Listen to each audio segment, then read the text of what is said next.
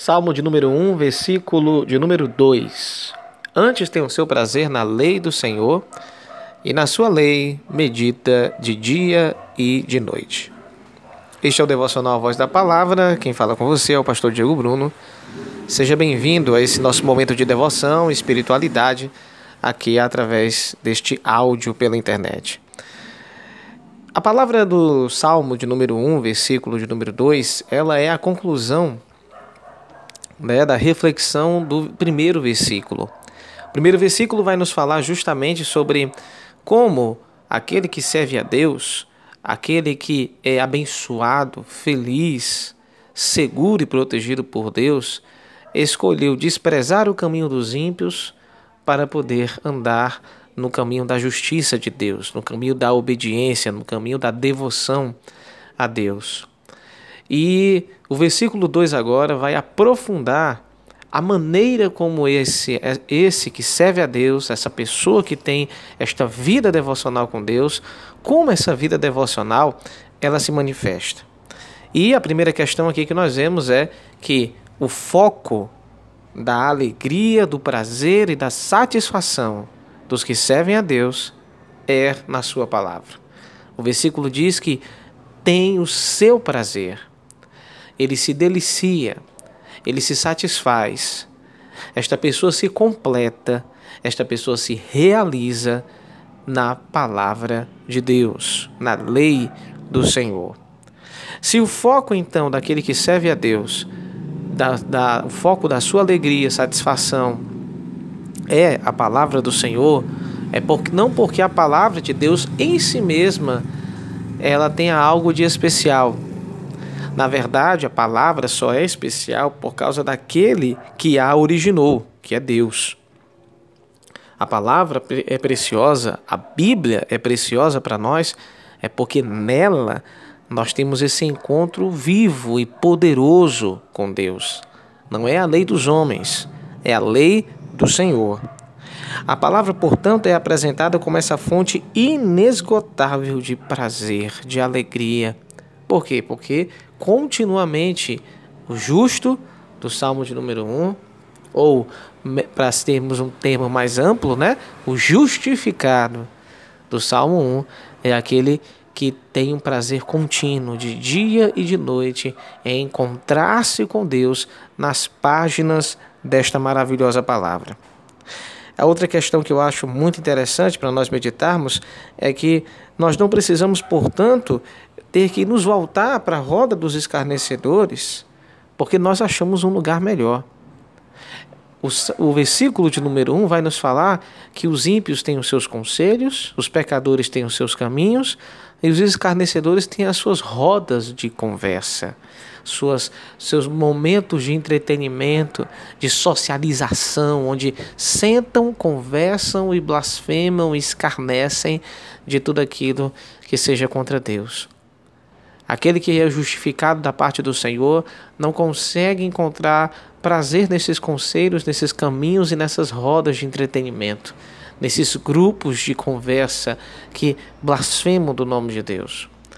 Nós, então, portanto, não precisamos disso, porque não precisamos nos entreter com estas coisas que blasfemam de Deus. Nós já temos então esta alegria que provém do Senhor.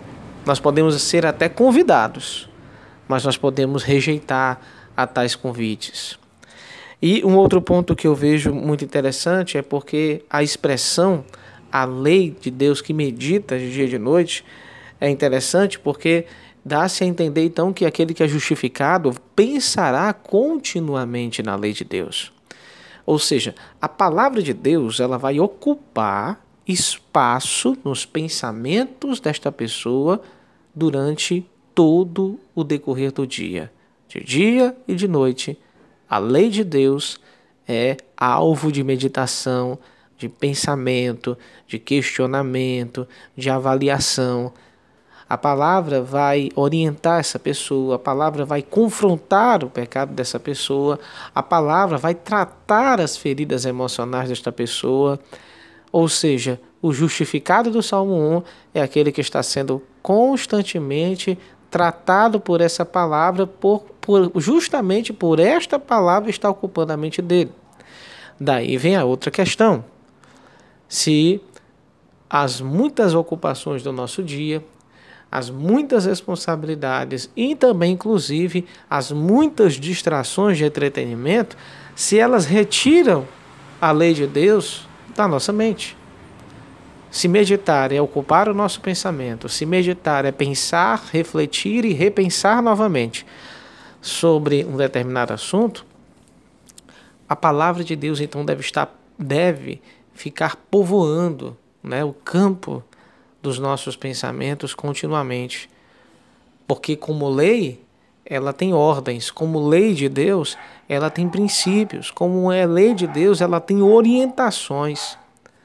E o fato é, para nós seguirmos aqui para a nossa conclusão desse devocional, tudo aquilo que ocupa nossa mente, mais cedo ou mais tarde, vai se manifestar na nossa vida em forma de ação.